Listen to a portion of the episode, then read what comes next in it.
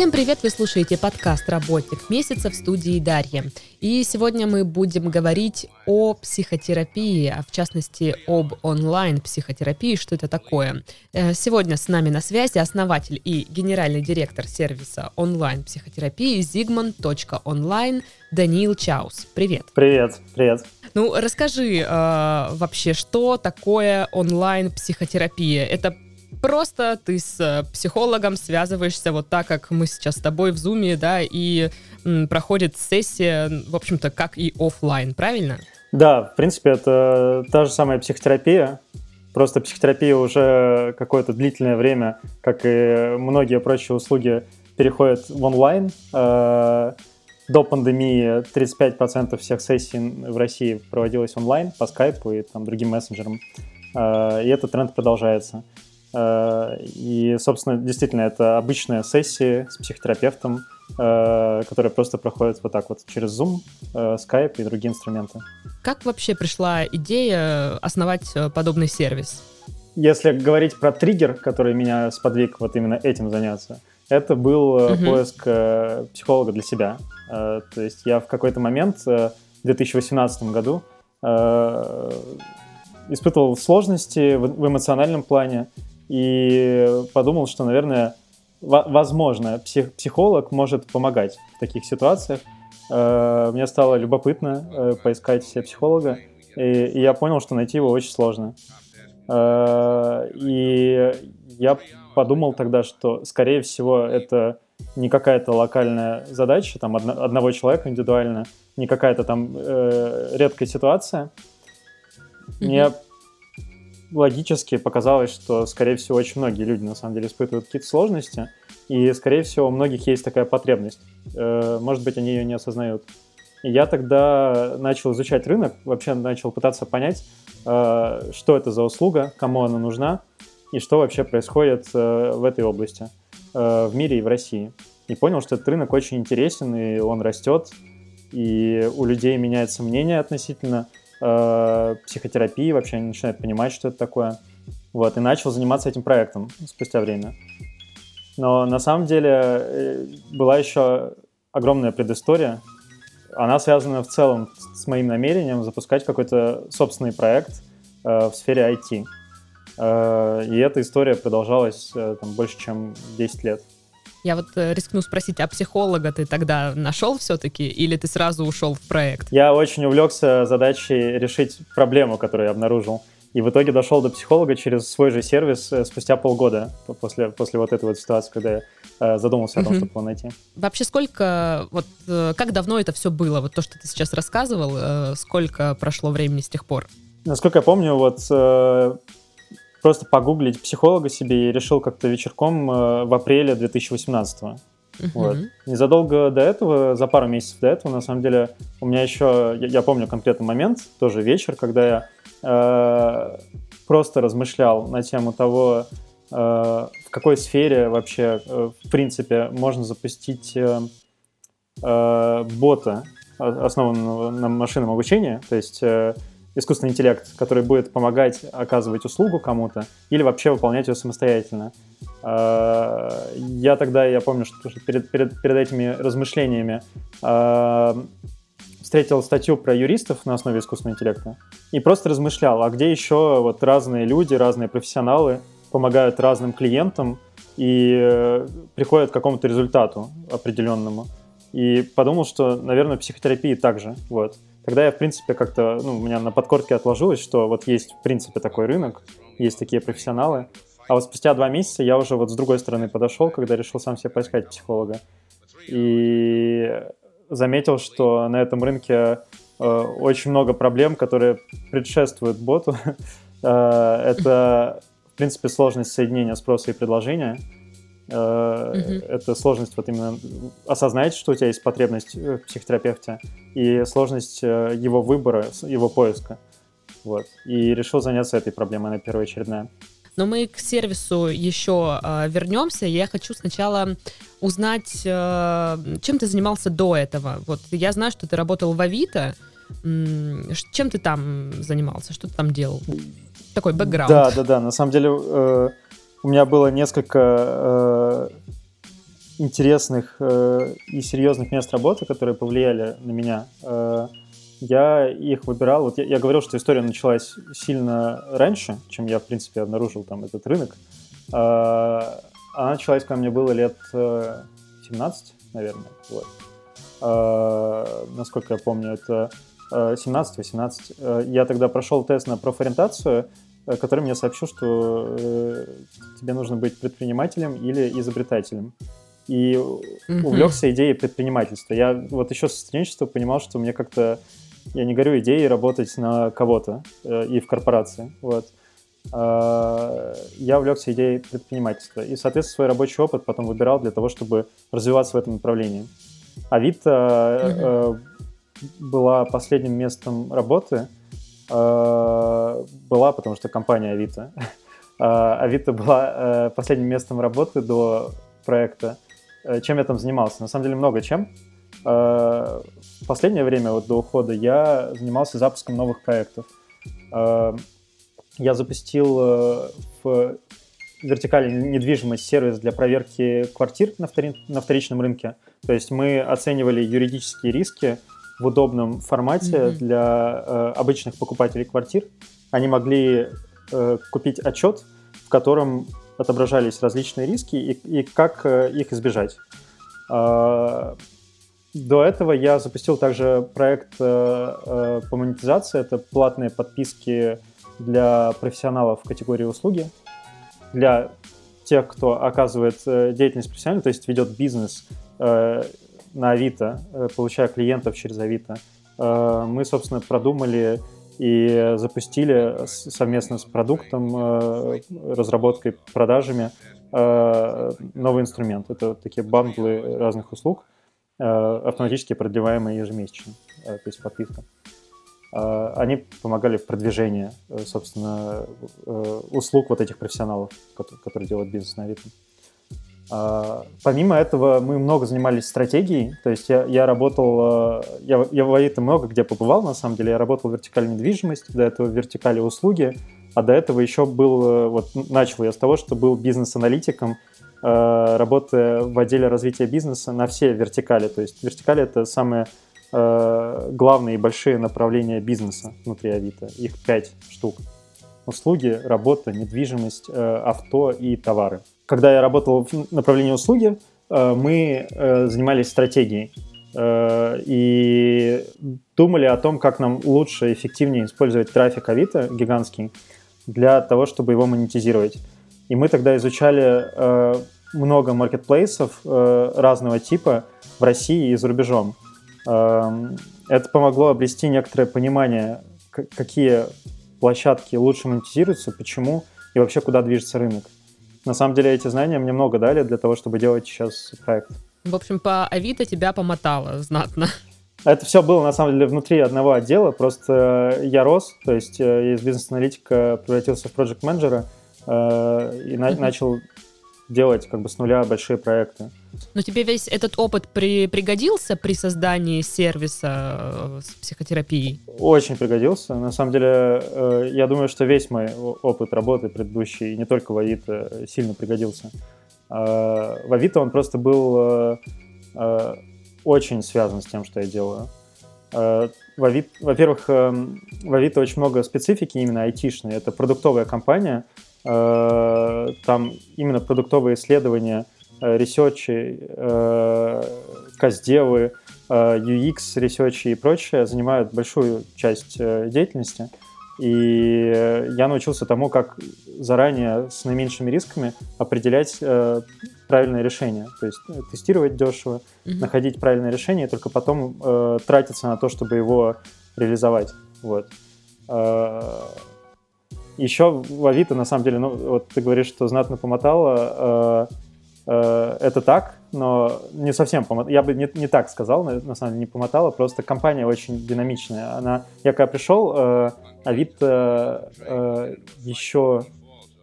Э, это было, в общем, за несколько месяцев до того, как э, Авито купила компанию Naspers. Э, это э, южноафриканский фонд, э, который владеет по- похожими активами по всему миру. И я успел еще, на самом деле, Э, немножко поработать э, с основателями Авито, увидеть, э, как они дела ведут, ну, хотя бы отдаленно, хотя бы чуть-чуть, вот, понять, почувствовать их вайб. Потом Авито купил Насперс, и было очень много изменений. То есть у нас штат вырос за то время, пока я работал в Авито, раза в четыре, наверное. Вот. То есть я когда пришел, было человек 700, когда уходил, было больше двух тысяч.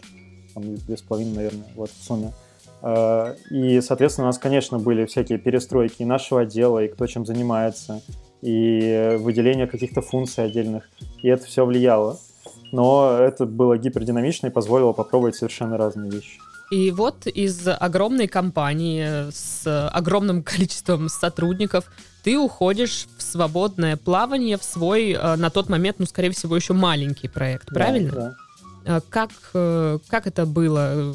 Ты сидел, не знаю, на коленках, э, где-то там рисовал, составлял бизнес-план, искал, с кем можно сотрудничать, единомышленников. Как вот организовать онлайн-сервис с нуля? На самом деле это все было последовательно, то есть я не уходил сразу, я сначала, я начал делать проект параллельно э, работе в Авито, э, ушел полностью в проект я в начале 2019 года, а там mm-hmm. первый прототип э, сделал в июне 2018. То есть mm-hmm. получается, что было ну, около 9 месяцев параллельной работы, и к моменту ухода у меня уже был какой-то костяк, то есть были люди, которые помогали мне по, по разным функциям, и даже был офис уже там чуть больше, чем месяц. Это не просто, это решение на самом деле непростое, потому что проект тогда еще ничего не приносил совершенно, он только, э, на него только тратились мои ресурсы, э, мои деньги, мои накопления э, и время. Э, ну просто я сам думал, когда же наступит тот момент, когда я решусь уйти. Мне организм подсказал, что уже пора, вот, потому что я не сбавлял обороты в Авито, то есть я продолжал э, ответственно работать над всем, даже, скажу по собственным ощущениям, мне показалось, что я намного эффективнее стал работать, когда начал делать еще проект. Э, я намного быстрее стал решать э, какие-то вопросы и вообще стал быстрее, намного динамичнее. Мне кажется просто, что когда ты ведешь предпринимательскую деятельность, у тебя просто есть необходимость в том, чтобы делать все быстро и эффективно.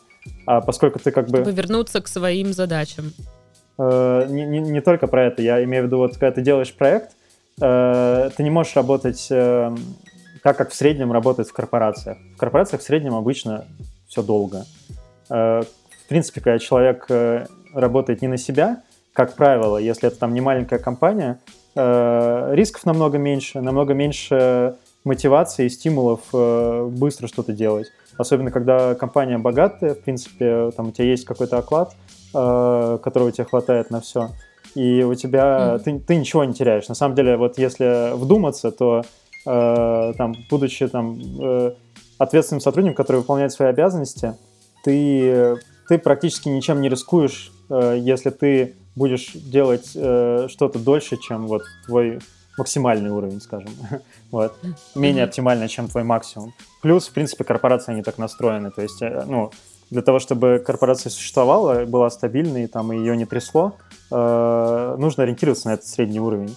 Набирать людей ну, там, mm-hmm. под каждую маленькую функцию и так далее. Вот. А здесь как бы пришлось переключиться на предпринимательство, но я же не могу свое сознание раздвоить. То есть я здесь работаю суперэффективно, я же не могу там пол, часть дня какой-то работать, э, будучи другим человеком. И поэтому я стал вот больше как предприниматель во всем, что я делаю. Uh-huh. Вот. Э, у меня внезапно там появилось намного больше задач, э, и я их реально стал круто решать, мне прям нравилось. Вот. Но в какой-то момент э, я именно устал. То есть я мало спал, э, у меня было очень много эмоций, связанных с проектом, э, много напряжения какого-то. Ну и, и в какой-то момент просто организм дал понять, что так больше нельзя продолжать. То есть у меня там началась бессонница, mm-hmm. У меня там э, был нервный срыв, вот, э, и я тогда понял, что пора, пора бы уходить. Было страшно уходить с работы? Нет, на самом деле. Было немножко... Я немножко опасался за то, что э, мне просто может не хватить моих накоплений на то, чтобы вот добежать до либо до инвестиций, либо до окупаемости. Но тогда там я рассчитывал на, на инвестиции в первую очередь. А, но в остальном, ну, скажем так, э, есть просто понимание, и было тогда понимание, что если что-то не получится, это, это, только, это будет э, очень полезным опытом, тем не менее, и этот опыт, он меня сделает еще ценнее. Э, вот, и я в любой момент смогу найти работу, но я точно там не умру от, от голода и так далее. Вот, поэтому не понимаю, чего бояться. Наоборот, это было очень интересно.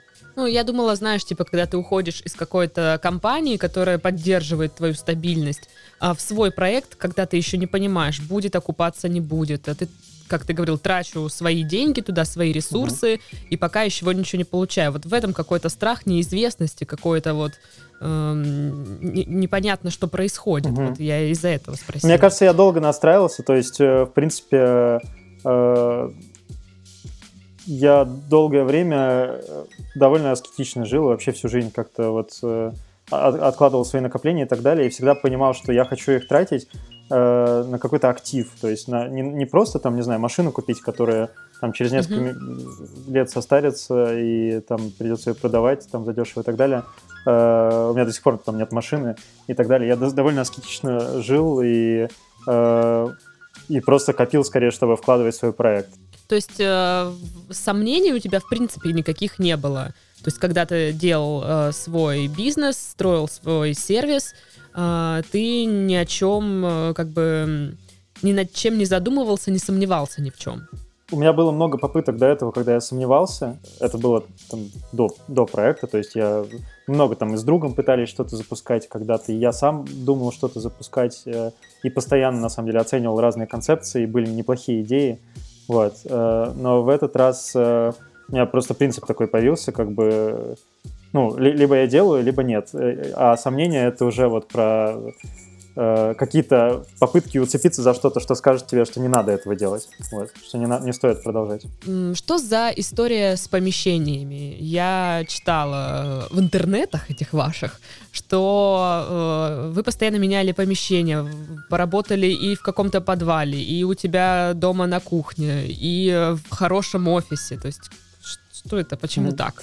А, ну, сперва я, я арендовал первый офис э, неподалеку от Авито 2015 года, э, чтобы просто это было рядом с работой. Я мог туда приходить э, в обед по вечерам, э, и это был недорогой офис. Он был в, подвале, но не совсем в подвале, это не так стрёмно, на самом деле выглядело, как это звучит. Вот, то есть там Э, с улицы кажется, что ужас-ужас, но когда ты заходишь, то там э, уютно, там находилось э, с нашими соседями были ребята, которые снимали контент разный для детских телеканалов, для карусели, по-моему. Очень веселые, mm-hmm. на самом деле. Там все в веселом стиле оформлено. Там студия для съемок, там студия звукозаписи. И, собственно, эти ребята в субаренду сдавали одну комнатку без окон, э, с пуфиком, mm-hmm. вот.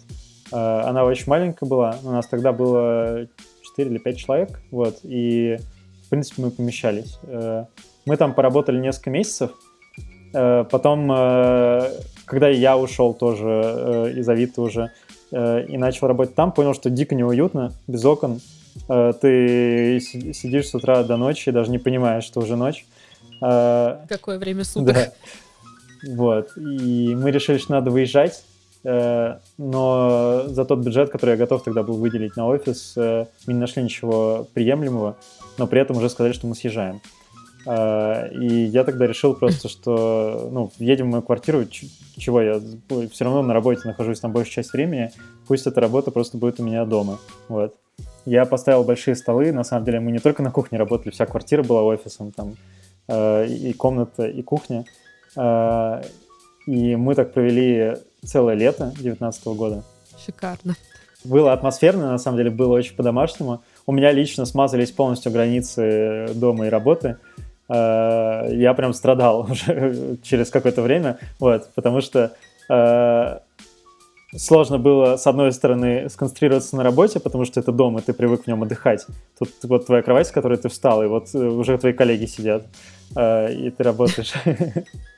Вот. Э, Неловко. И, и в обратную сторону. То есть по вечерам, э, ночью сложно было расслабиться, потому что ты в офисе находишься, как бы и спишь в офисе. Вот, мы потом в сентябре 2019 года все-таки решили э, съехать в нормальный офис. Сначала там одну небольшую комнату арендовали в бизнес-центре Шухова 14. Э, неплохое место, там вот прям по соседству у нас сидели Cloud Payments. Потом мы внутри этого офиса, когда наш штат рос, э, арендовали друг, другие помещения, там две комнаты больших были. И вот в марте 2020 года мы все перешли на удаленку из-за пандемии. Э, вот. И сейчас работаем в онлайне. А, перейдем непосредственно к платформе, к сервису, да. А, где ты брал психологов? То есть ты говорил, что в принципе сложно найти психолога, вот ну лично для себя, да, а для работы, для своего сервиса, мне кажется, это еще сложнее, нет? Когда ты ищешь сам себе психолога, тебе нужно потратить очень много времени, чтобы во всем разобраться, чтобы его найти и его проверить и так далее. И ты, будучи просто одним э, там, человеком, э, существом, э, ты просто потратишь на это очень много усилий, у тебя нету столько ресурсов у одного, как у компании какой-то, которая там занимается поиском, подбором психологов. И не, не факт, что ты по итогу все-таки начнешь заниматься э, с реально хорошим психологом. Вот. Когда эта компания, э, у нас, в принципе, цель стояла в этом всем разобраться, потратить время и ресурсы, там, и деньги, и людей привлечь, там, экспертов и так далее, для того, чтобы всю эту деятельность алгоритмизировать. Mm-hmm. То есть мы прекрасно разбираемся в том, какие есть подходы, э, как проверять психологов в различных подходах психотерапии, у нас выстроен процесс отбора, проверки и так далее. Один человек просто этого не потянет. А вот если это компания, и э, на компанию там работают люди внутри, и группа экспертов, которые помогают, это все превращается просто в производственный цикл некоторый. Э, и мы постоянно набираем. Это на самом деле не так сложно. Но это не сложно, когда ты нашел решение. Сами психологи выходят на вас, говорят, типа, можно мы у вас поработаем, интересно было бы посотрудничать? Да, на самом деле э, в основном так они к нам и приходят. То есть у нас э, у нас работает уже очень, очень много специалистов э, по моим меркам, то есть больше э, 200, около 250 сейчас э, психологов, которые работают на платформе.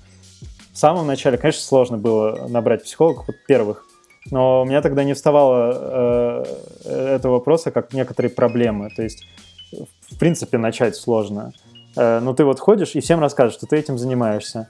Э, здесь цепляешься mm-hmm. за возможность с кем-то пообщаться, здесь там у, у друга э, девушка оказывается психотерапевтом практикующим, и ты цепляешься за эту возможность, там, и идешь с ней общаться, обсуждать вообще, как происходит работа, э, как строятся процессы и так далее. И слово за слово, за слово знакомишься с многими людьми, и первые психологи, самые первые вообще на площадке, когда я только тестировал это все, они были из круга знакомых-знакомых. То есть э, mm. те, кто узнавал, им, им было интересно, узнавал о том, что я этим занимаюсь, им было интересно поучаствовать. А, окей, если возвращаться к теме бизнеса больше, да, вот с этой точки зрения, а, ты работаешь с инвесторами. Как их искать? Как ты понял, куда идти, где, как с ними договариваться, как грамотно презентовать свой бизнес, чтобы человек сказал, отлично, вот в это я вложу деньги? Э, знаешь, я, во-первых, всю жизнь был очень общительным, угу. то есть вообще без проблем там с людьми, с незнакомыми разговариваю, знакомлюсь, э, могу найти какой-то контакт нужный там через одно рукопожатие, как правило. Э, вот. И э, когда я начинал проект, на самом деле, э, я уже общался с некоторыми, во-первых, топ-менеджерами в Авито и просто спрашивал их совет, какую-то рекомендацию. Они меня с кем-то mm-hmm. знакомили. Плюс я поучаствовал тогда в конкурсе стартапов от McKinsey и Winter Capital, где мы за 4 месяца, в несколько этапов, дошли до финала. Мы оказались в шестерке финалистов из больше чем 300 проектов со всей России. И в жюри этого конкурса были ребята из, венчур... из венчурного фонда э, Winter Capital, э, был человек из McKinsey, там еще человек из Google из, и из Alibaba Group. Э, и они тоже там делились своим нетворком, они кому-то сразу проект порекомендовали, кто-то сам на меня вышел из инвесторов, чтобы пообщаться. Плюс, э, получается, через э, знакомых, кто в венчуре работал и так далее, э, очень легко было закинуть какой-то тизер про то, что вот я этим занимаюсь, и у нас такие-то результаты. И, как правило, многие интересовались общением, то есть хотели выслушать пич и как-то поучаствовать. Вот. Таким-то образом, э, я все два с половиной года общаюсь с инвесторами и привлекал инвесторов э, и продолжаю. На самом деле, вот фандрейзинг, э, то есть привлечение инвестиций, это одна из основных задач фаундера, то есть это постоянный процесс. Нельзя вот к нему прийти, позаниматься, а потом уйти. Нужно постоянно быть на волне, постоянно мелькать перед инвесторами и э, делать, ну, общаться с ними, слышать их мнение, э, давать апдейты и так далее. Вот. По поводу денег, которые тебе дают инвесторы. Э, как ты решаешь, куда их потратить, на что их потратить? Потому что если ты их потратишь там, ну, на какую-то штуку, которая потом... На Ламборджини. Условно... Да, а, Инвестор придет и скажет такой, типа, а, простите, а где моя прибыль вообще-то? Смотри, здесь много факторов, на самом деле. Ну, во-первых, э, начнем с того, что когда ты берешь от инвестора деньги, ты э, объясняешь, зачем они тебе нужны. Э, и вообще, там, привлечение инвестиций — это долгий процесс. То есть с тобой знакомятся, за тобой наблюдают, следят за тем, как ты реально выполняешь планы, то есть ты, ты с ними делишься каким-то финансовым планом, а, рассказываешь, что ты делаешь, а потом они фактически там э, в течение месяцев наблюдают за тем, как ты реально их реализуешь. А, плюс они оценивают, насколько ты вовлечен, насколько ты сам рискнул чем-то, вкладывал ли ты свои деньги, насколько ты живешь проектом, то есть для тебя это full time, ты ушел со своих работ, там, каких-то прочих, есть ли у тебя другие источники дохода или нет. Э, и, собственно, потом, э, когда они тебе дают деньги, они дают под реализацию определенного плана. Э, вплоть до того, что какие-то KPI и какие-то условия могут быть прописаны в договоре, по которому тебе эти деньги дают. И, как правило, конечно, их дают именно на рост бизнеса. То есть вы вместе в общении обсуждаете, какие именно драйверы есть для роста твоего бизнеса, там это очевидно, как правило, это маркетинг, э, это какое-то развитие продукта, э, как правило, если общо говорить. И, собственно, тебе дают деньги именно под эти инициативы. А вообще инвестор может ставить условия? Ну, то есть, понятно, какие-то прописываются в договоре, наверное, да? А, а бывает ли так, что он просто приходит и говорит, знаешь, давай ты вот не так будешь делать, а вот так. Ну, типа, я же инвестор, я же тебе деньги даю. Как ну, вот регулировать такие моменты? Я уверен, что такое бывает. Э, я сторонюсь таких инвесторов, э, которые лезут э, в операционку, особенно на таких стадиях, как у нас. То есть бывает, я, я бы сказал, что бывает неграмотное решение основателей. То есть мне, например, важно было с самого начала привлекать именно профессиональных, профессиональных инвесторов. А для меня один из критериев профессионализма инвестора, когда он э, э, является инвестором, а не пытается быть основателем или заменить его. Uh-huh. И, собственно, у инвестора должно быть чутье на людей. То есть, и если инвестор поверил в человека и в команду, а, а, как правило, на ранних стадиях бизнеса, когда компания еще не зрелая, и в ней очень много неопределенности, самое важное — это команда и а, способности команды реализовать то, что они планируют, или вовремя переобуться и реализовать что-нибудь другое, но приумножить капитал. И если инвестор чувствует, что он доверяет, ему стоит не лезть в операционку. То есть он может интересоваться, он может давать какие-то рекомендации — Э, но в ну, дипломатической, естественной манере, но ни в коем случае не пытаться решать за фаундера. Потому что э, инвестиции — это лишь инструмент для развития проекта. Э, проект первичен, денег в мире намного больше, чем хороших проектов, э, и в России тоже. И, конечно же, э, для инвестора удача вложиться в хороший проект и в хорошую команду. И ему, наоборот, нужно обеспечить максимальный комфорт этой команде, чтобы она сделала, что, что она планирует.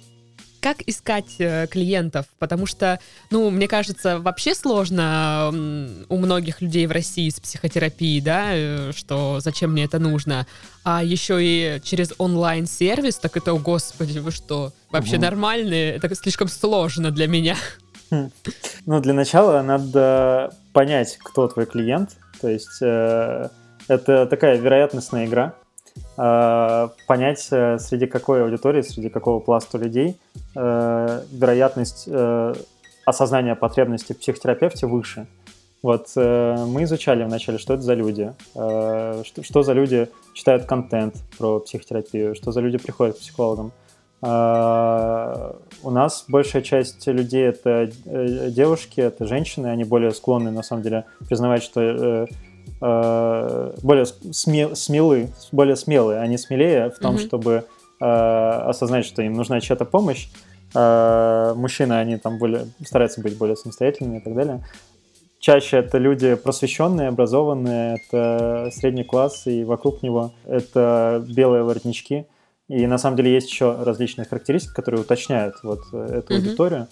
И э, дальше, дальше все зависит от того, каким образом ты э,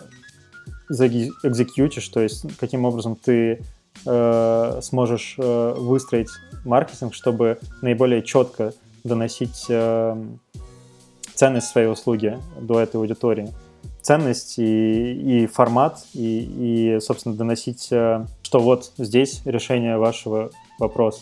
Ну и мы определились с аудиторией, а потом это долгий период э, экспериментов, э, настроек, перенастроек маркетинга и в комбинации с продуктом, конечно же, потому что недостаточно просто сказать, вот, ребят, воу, мы вам подберем психологов, важно еще это в продукте сделать супер круто, чтобы когда они приходят к тебе, у них не осталось никаких сомнений, что ты им поможешь. Вот, вот мы этим занимались mm-hmm Получается, мы этим все время занимаемся уже на протяжении больше двух, двух с половиной лет. А, но в начале, получается, где-то год мы учились этому, потому что в течение года у нас э, были неэффективные маркетинговые кампании, мы не умели зарабатывать, мы, э, у нас был другой продукт, то есть мы очень много экспериментировали. Ну вот по поводу маркетинга, на твоем опыте, что для подобного сервиса работает лучше всего? Какая реклама? Подкаст, подкаст, подкаст. Здесь я, здесь я буду отвечать э, общо. а, разумная реклама. Вообще, как бы, мне кажется, в принципе, э, ну, можно... Э, в принципе, в рекламе есть определенные законы. То есть, э, если ты умеешь нужной аудитории через те каналы, в которых она обитает, э, наиболее четко донести ценность своего продукта, э, то эта аудитория к тебе придет. Соответственно, мы, э, мы находим те площадки, где она обитает. Ну, это не секрет, это там э, все наши обычные там соцсети, э, э, это поиск, это СМИ, это э, просто там офлайн. То есть э, очень много мест, где аудитория обитает, а дальше там э, э, вопрос в экзекьюшене, насколько ты умело сможешь и профессионально Э, через эти каналы донести месседж. Давай тогда обозначим нашим слушателям, сколько сейчас стоят услуги психотерапевта вот на твоем сервисе. На, на что, на какую сумму им э, рассчитывать? Да, э, чтобы проходить полноценную терапию, вот в месяц человеку нужно где-то 7,5 тысяч рублей.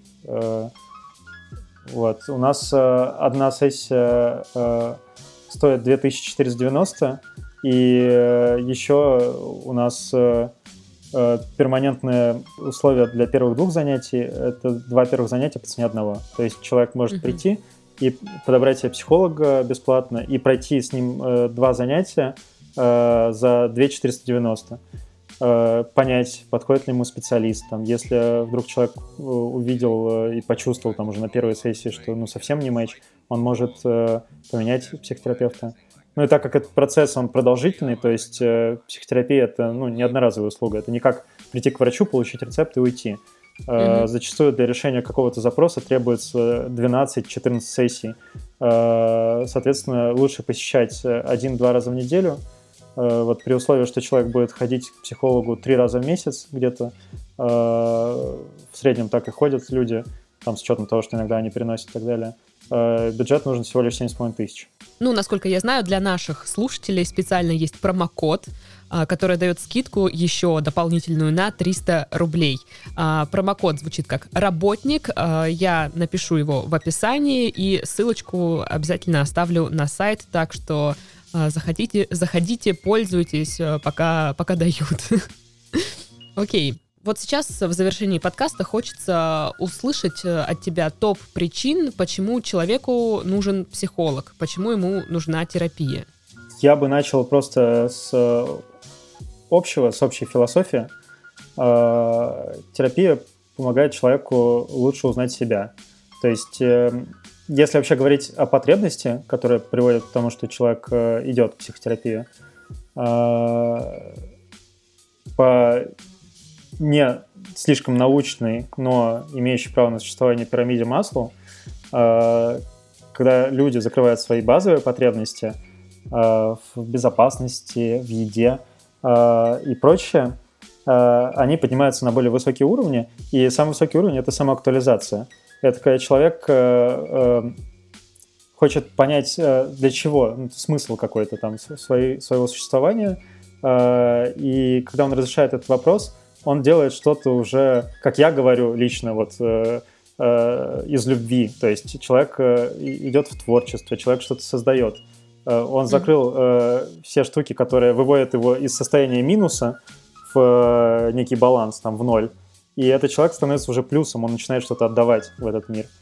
Э, и сейчас все больше людей, на самом деле, ну, не испытывают потребности в крови, у них с этим нормально, в еде, э, в безопасности. Хотя в последнее время там многим грустненько, и мне тоже грустненько от того, что я ощущаю себя небезопасно. Всем вот. грустненько. Да, э, по понятным причинам. Однако общий тренд э, вот такой, и люди э, начинают задавать вопросы. То есть вроде бы они там выучились на классной специальности, они нашли классную работу, они зарабатывают немало денег, но все равно счастливыми не становятся. И начинают искать mm-hmm. ответы. И таким образом приходят в психотерапию потому что она позволяет как раз познакомиться с собой, найти э, те вещи, которые э, не позволяют тебе видеть смысл в том, что ты делаешь, или э, просто быть счастливым, не разрешают. И, и наоборот, э, с, помогает создавать какие-то смыслы. И в остальном, конечно, если говорить там о более каких-то прозаичных вещах, то у человека всегда есть какой-то триггер, э, и чаще всего триггером именно прихода в психотерапию – являются какие-то вопросы в отношениях. То есть это трудности в отношениях э, с, с другими людьми. А, что в отношениях, в принципе, человек тоже себя узнает. То есть, как mm-hmm. правило, он зеркалится, и ему может что-то не нравиться. И вот этот вот диссонанс, он приводит к поиску ответов. Вот. Э, также люди нередко, действительно нередко ищут себя. Э, вот как раз достигли какого-то условно успеха э, или какого-то плато в жизни, или наоборот, они там потеряли работу э, и оказались там в какой-то яме, и они задаются вопросом поиска себя, э, пытаются понять, как бы, а кто они, зачем, почему. Вот. Это, это триггер на втором месте. Э, но остальное э, — это наши, в принципе, насущные проблемы, которые иногда м, приводят к желание их разрешить, там, неуверенность в себе просто там, в, в обычной жизни, прокрастинация, mm-hmm. например, или выгорание, панические атаки, там, которые случаются у людей нередко, на самом деле, э, тревога, страхи и прочее, прочее, прочее. А, ну что ж, друзья, время завершать э, наш подкаст. А, не бойтесь э, психологов, психотерапии. А, мне нужно говорить, что ой, мои э, бабка с дедом справились, и я справлюсь. Зачем э, зря мучиться, когда можно обратиться к специалисту, тем более сейчас можно сделать это и на удаленке, и за приемлемую цену, и решать свои проблемы. Сегодня с нами был основатель и генеральный директор сервиса онлайн-психотерапии zigmund.online Даниил Чаус. А, спасибо за рассказ, за ликбез. Теперь мы будем знать, куда обращаться за терапией. Всем спасибо. Пока и удачи. С вами была Дарья. Всем до следующих подкастов. Всем пока-пока. Этот выпуск вышел при поддержке Quark.ru Кворк – любые услуги фрилансеров для вашего бизнеса от 500 рублей.